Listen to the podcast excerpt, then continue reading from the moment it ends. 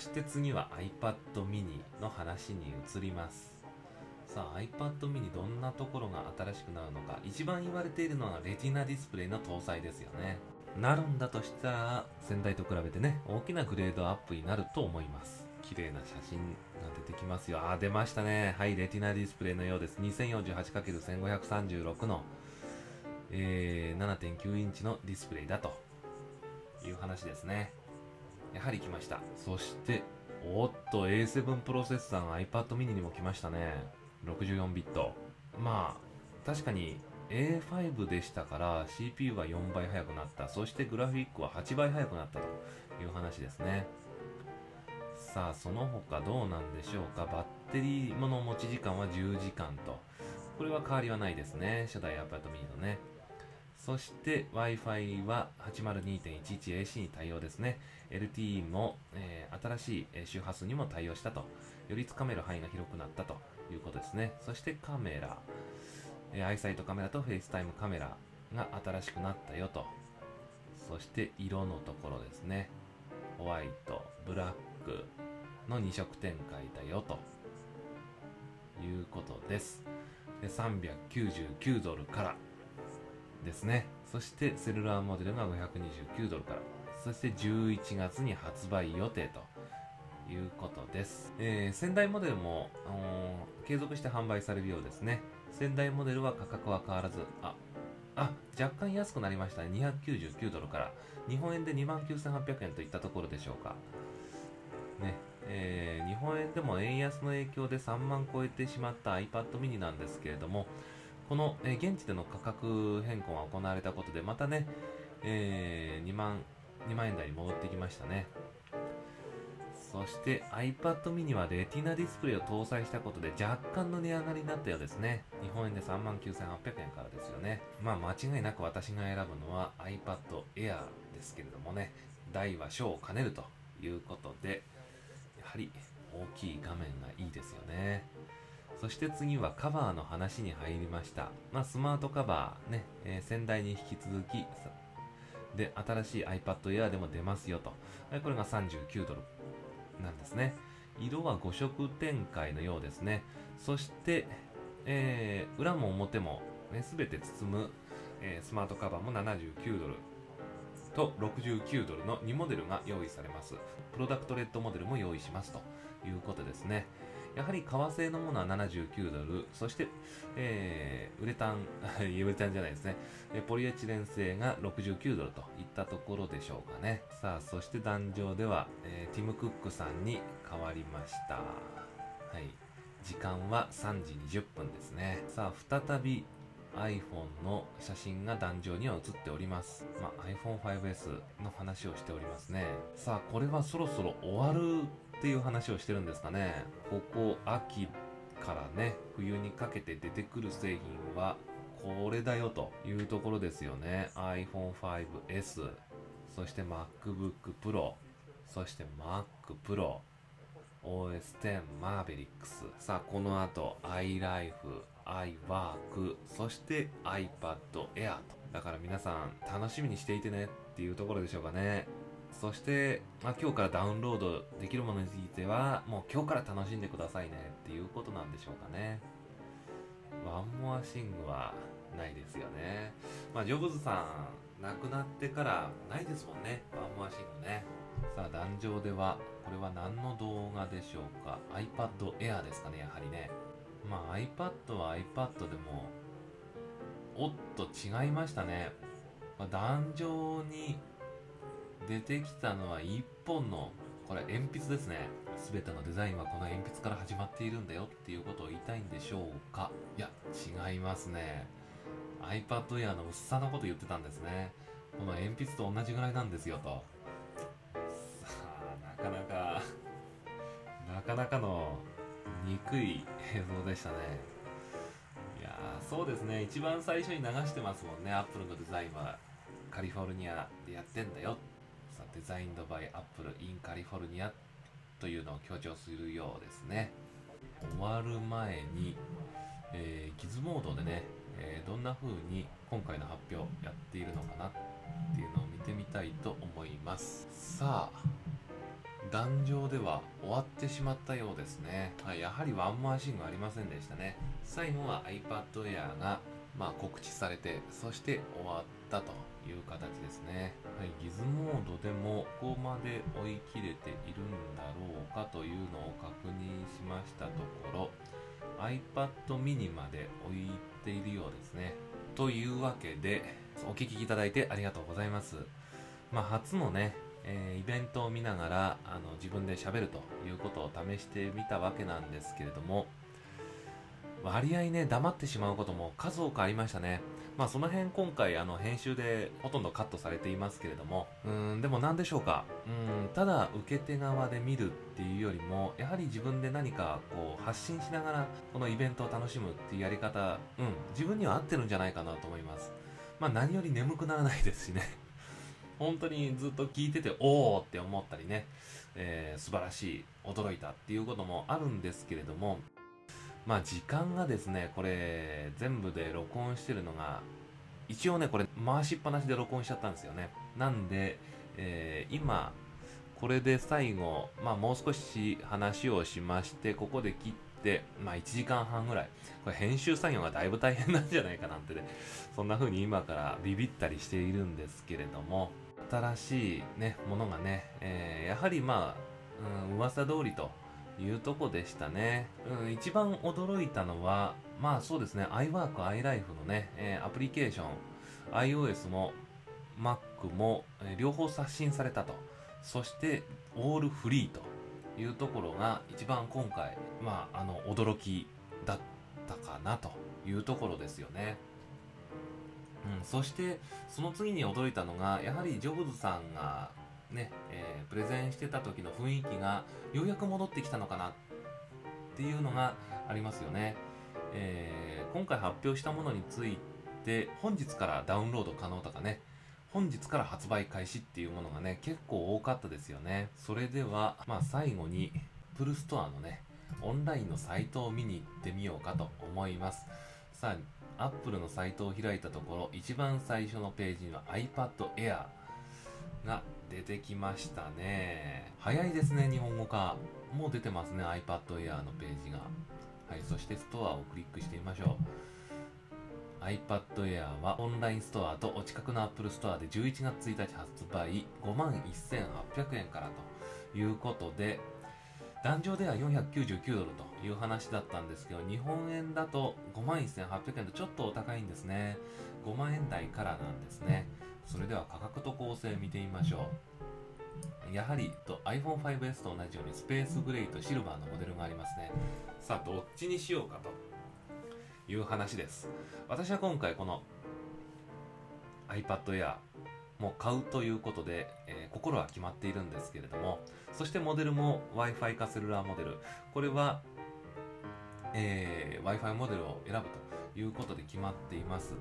がしかしここで驚きの事実が判明しておりますよ。セルラーモデルなんですが取り扱いのキャリアがソフトバンクと au しか出ていませんね。iPhone5S の販売で、えードコモが新たに今年ね参入したんですけれども iPad Air の販売ではドコモは取り扱わないと。いうことでしょうか。それともこの後、まあサプライズという形でですねドコモが、えー参入してくるのか。まあ、何とも言えないんですけれども、えー現時点ではドコモからの iPad Air の発売はないようです。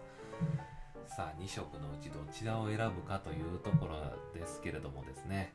えー、そうですね。どっちでしょうかね。やはりシルバーですかね。シルバーの64ギガモデル。7万1800円。うーん高くなりましたね iPad 7万円台ですね。まあでも買いますよ。買います。まあ128まではねいらないですよ。うん。魅力はありますけどね。大は小を兼ねるということでね。8万1800円。まあでもうんそうですね。また34年したら買い替えますのでまあその時ですよね。その時にまた円高にな円高にね戻っていればね まああのまた安く買えるということもありますのでね。えー、っと今回は64ギガでいきましょうかね。7万1800円。えー、出荷予定日のところにはまだ注文はできないということですね。注文ができない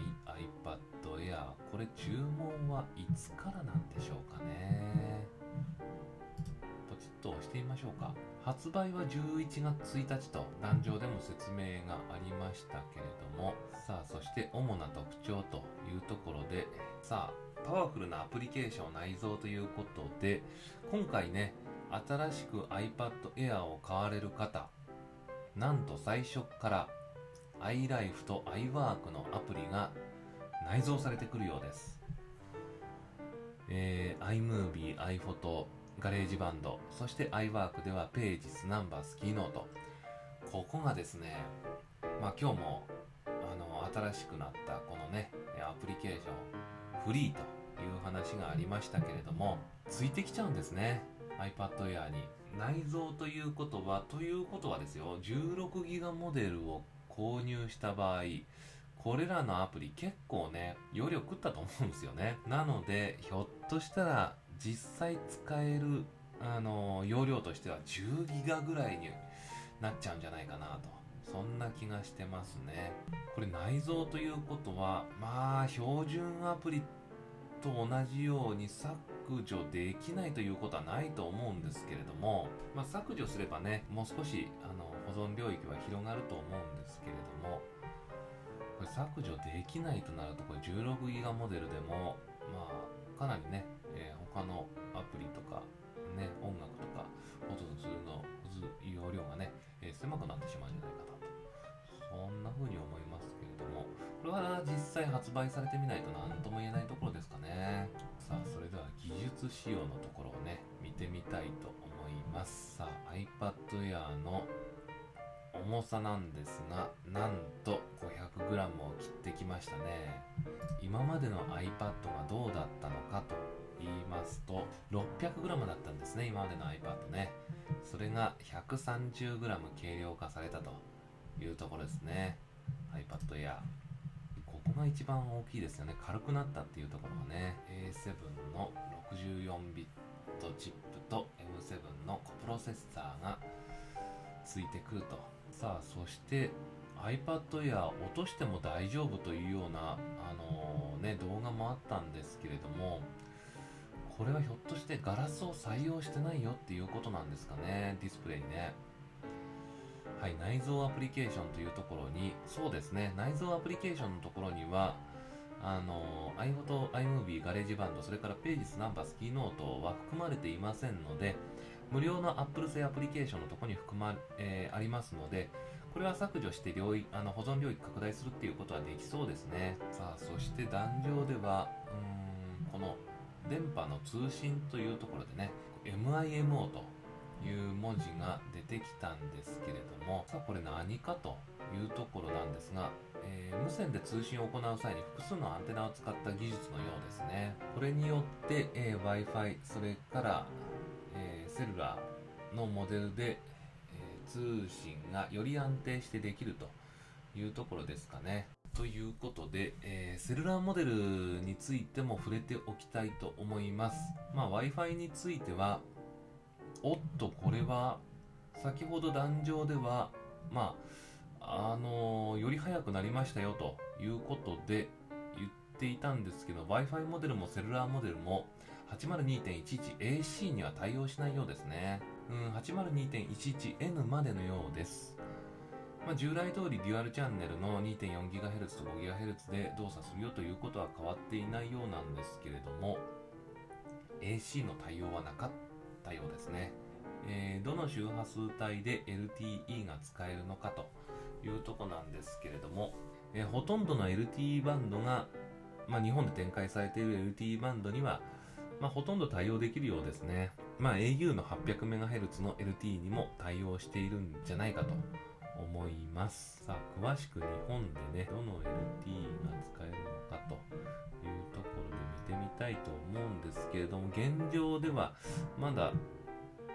どのバンドがというのはないですね。たアメリカの方ではもう詳しいことが書かれております。iPad Air と iPad mini のレティナディスプレイモデル、えーこちらでつかめる LTE の周波数帯が、えー日本で展開されている 800MHz au の 800MHz ですね。こちらには対応しております。そしてソフトバンクで4月から対応するだろうと言われている 900MHz の LTE にも対応するようですね。さらに行くとソフトバンクのこれ 2.1GHz ですかね。こちらにも対応しておりますね。au の 2.1GHz それからソフトバンクの 1.9GHz の LTE こちらにも対応しているようです。今ドコモが宣伝しているね、えードコモの LTE は、えークワッドバンドだということでやっておりますけれどもまだドコモから発売されるという話もありませんしえーっと、キャリアね、え対応するキャリア一覧が Apple のページにあるんですけれども、えーこちらでですね、日本のところに KDDI とソフトバンクという記載しかないんですよね。だからドコモからというのが今のところはまだやはりないようです。さあ、それでは Mac Pro ね、見てみましょう。Mac Pro。まあ今までとは変わらないですね、紹介もね。はい。12月に登場というところが変わっております。そして、仕様も、まあ現状、クワッドコアと6コアモデル。まあ2モデルということなんですかね。いや、そんなことはないようです。オプションで、えー12コアのモデルにすることもできると。いうことですね。まあ最初のと WWDC のプレゼンにあったその Mac Pro の凄さっていうところでは、まあここにある上のモデルですね、Mac Pro のね。上のモデルのオプションを最大限に活用すると WWDC で言っていたスペックになりますよということですね。しかし標準の機能としてはうーんやはり3台の 4K ディスプレイを接続して6台のサンダーボルトディスプレイをつなげることができると。そして、えー上のモデルも下のモデルも 256GB のフラッシュストレージっていうのは変わらないようですね。ここはオプションで512または 1TB に変更可能ということは出ております。そして、えーモデル自体はねえー上のモデルも下のモデルも見た目は変わりませんので、えー接続されるインターフェースに違いはございません。ただですねこれを最大仕様にした場合どのぐらいのお値段かっていうのは今試算ができない状況ですね。あのーこの Mac Pro のページに今すぐ買うというところがありませんので試算はできない状態です。さあ今回発表された MacBook Pro こちらもね、えー見てみたいと思います。レティナディスプレイでない MacBook Pro これはついに15インチモデルがなくなってしまいましたね。13インチモデルだけになってしまいました。はい。2.5GHz のインテル Core i5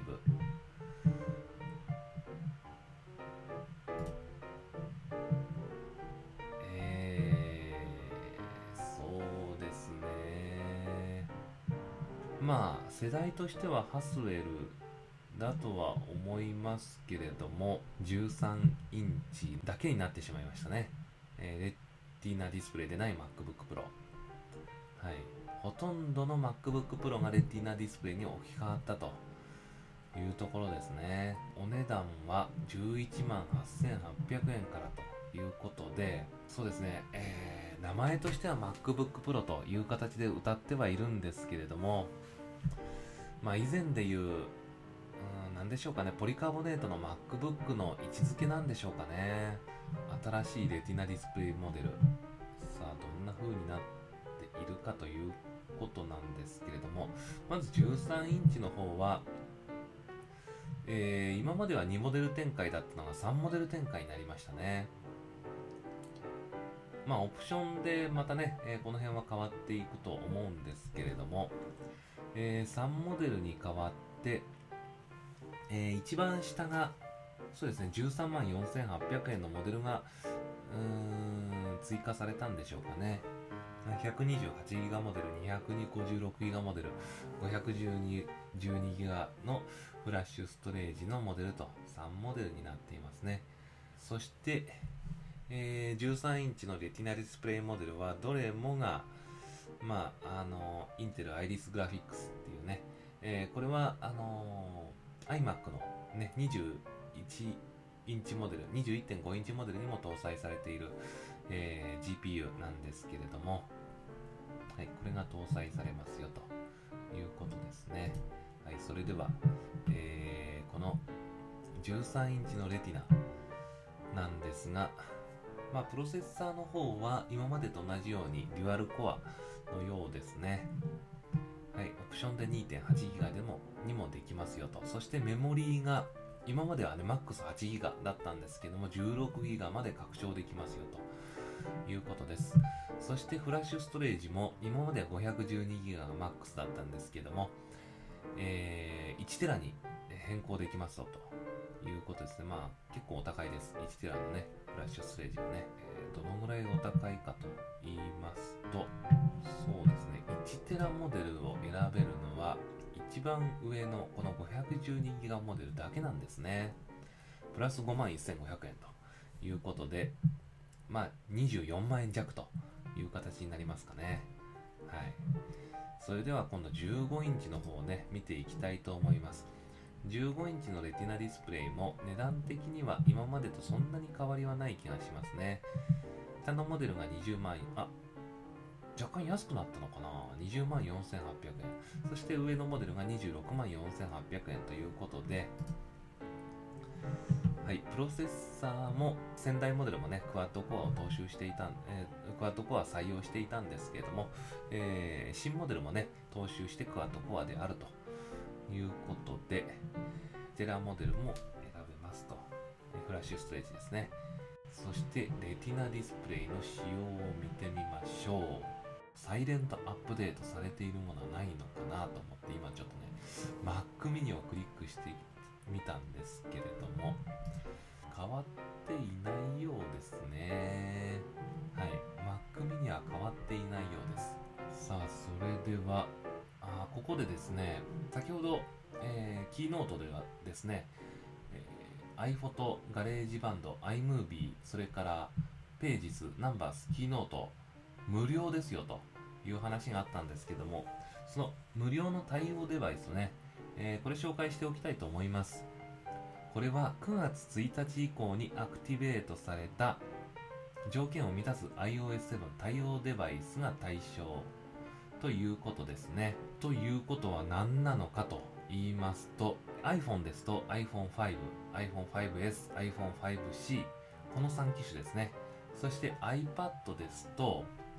まあ、まだね、えー iPad2 も継続販売されていますので iPad2 それと第4世代の iPad それと iPad mini そして今度11月1日に発売される iPad Air と iPad mini のディスプレイ、えーレティナディスプレイモデルそれに加えて、えー継続販売される iPad2 と iPad mini こちらの機種が無料でダウンロードできる対象ということのようですね。まあ、ここ大事ですよね。さあ、そして、Mac の方でも無料という話があったんですけれども、さあ、無料の対象というのは、無料の対象はページスとナンバースとキーノート。こちらが、えー10月1日以降に購入された Mac ということですね。ですので、今まで Mac を使っていた方には、どうなんでしょう？App Store ちょっと開いてみましょう。ね。えー私もその対象なんですよね。今まで Mac を使っていた方が、と新しいページス、ナンバース、そしてキーノート。これをダウンロードするためには、まあ、お金を払わなきゃいけないということでしょうかね。今は Mac App Store を開いているんですけれども、うーん、Today という話だったんですけれども、まだ新しいアイコンが出てきておりませんね。まあ、でも Today ということなんでね、えー日本時間で今日の昼間あたりにはダウンロードできそうですよね。さあ、それでは OS10 Mavericks、まあ、無料でダウンロードできますと。今すぐアップグレードっていう話もあるんですけれどもですね、どうしようかなというとこですよね。Mac の方では伝え忘れてることがありました。新しい iPhoto、iMovie、 GarageBand、そして Pages、Numbers、Keynote は、 Mavericks ではないと使えないということですね。ということで、やってみましょうかね。 Mavericks。さあ、Mac のページを開きました OS10 Mavericks。して、今すぐアップグレード。さあ、クリックしましたよ、今。さあ、 View in Mac App Store ということでね、行ってみましょうか。さあ、一応ね、えーこの Mavericks の説明もね、えー見ておきましょう。まあ、何ができなくなるとかね、そういう注意書きみたいのは今はなさそうなので、アップをインストールをしました。さあ、からはね、結構時間がかかりそうですので、やはり混んでるんですね、今ね、マーベリックス。やはりダウンロード難しいようです。おっと、来ましたね。はい。ダウンロードが始まりました。あと20分ぐらいのようですね。それでは、まあ、これはこのまんま、えー自動的にダウンロードしてもらおうと思います。また、インストールはね、また本日ね、えー仕事から帰ってきてからやろうかなと、な風に思います。はい。それでは時間にしてもう2時間を収録時間超えてしまいました。今までお付き合いいただき本当にありがとうございます。えー今回ね、えーこの、えーポッドキャストについては、え3回に分けて、え配信をしてきました。まあ、あまり長すぎるっていうことでね、一気に2時間配信してもいいんですけれども、まあ、なかなかね、2時間ぶっ放しで、ね、私のこんな、あの、流暢でないね、えーちょっと途切れ途切れな、こんな話もね、聞く人はそうそういないと思いますので、まあ今回3回に分けたんですけれども、いかがだったでしょうか？またね、時間の空いた時に、あの、ポッドキャスト収録していきたいなと思うんですけれども、えーその時は、今回みたいなことにならないようにね、えーやりたいと思います。まあ私の今後の予定としましては、Apple 関係ではですね、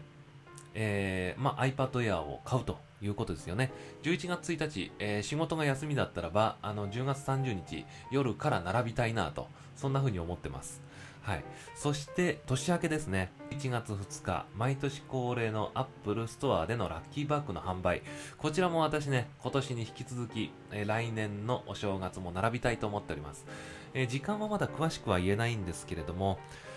うーん、まあ仕事の都合にもよりますのでね、ねできることなら、えー前日1日の夕方6時頃でしょうか。夕方6時頃には Apple Store、えー栄の方にね、えー並びたいなと、そんな風に思っております。ということで、私の Apple の、うん今後のね、動きの予定でした。家電の方ではですね、特に、えー予定はありませんね。この間、えっと、エアコンを、まあ、新調しまして、えダイキンのウルサラセブンを買ってみたんですけどもね、えーその辺のレビューもね、またね、このポッドキャストでしていきたいなと思っております。そして、えーワンコ関係ではですね、このポッドキャスト、え長いことお休みしていたっていうのは原因の一つではあるんですけれども、で、最初にね、えー買ったミニチュアシュナウザーのね、えー子がですね、えー子供を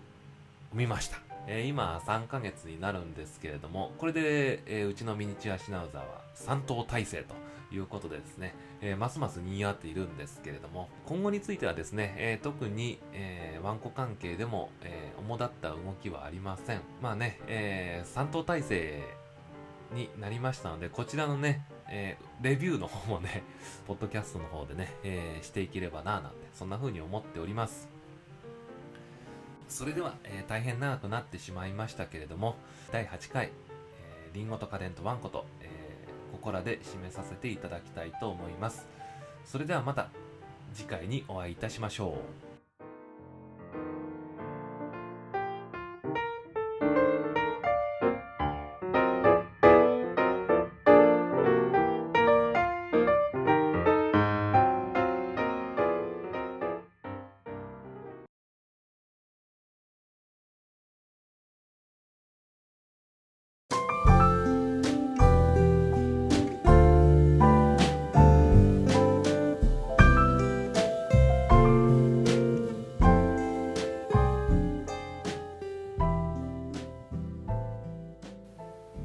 いうわけで、えー前編中編後編とね3回に分けて10月のアップルのイベントについて、えー配信をしていました、えーいかがだったでしょうか？まあ、だいぶねもう時間が経ってしまっているので、えー今になってねそのイベント振り返りたいよっていう方にはねまさにジャストタイミングなうん配信だったのかなと思うんですけれどもまあそうでない方が大半でしょうね。今頃何やってんだこいつはっていうようなね。そんな意見がね聞こえてきそうです。まあそれでも実験的な意味を含めて割合もう英語がね、えー堪能ではない自分でもなんとかやれそうだなっていうそんな気はしてきました、えー次回のイベントはね配信を遅れないようにまあ、あのチャンスがあったらですけれども、まあ、家族もいますのでね、えーまあ、その辺迷惑かからないようにな録音ができましたらねしてで編集して配信ということでやっていきたいなと思います。まあ拙いね喋りだったですけれども、えー長い時間お付き合いいただきましてありがとうございます。それではリンゴと家電とワンコとおまけの回これにて終了いたします。また次の回でお会いいたしましょう。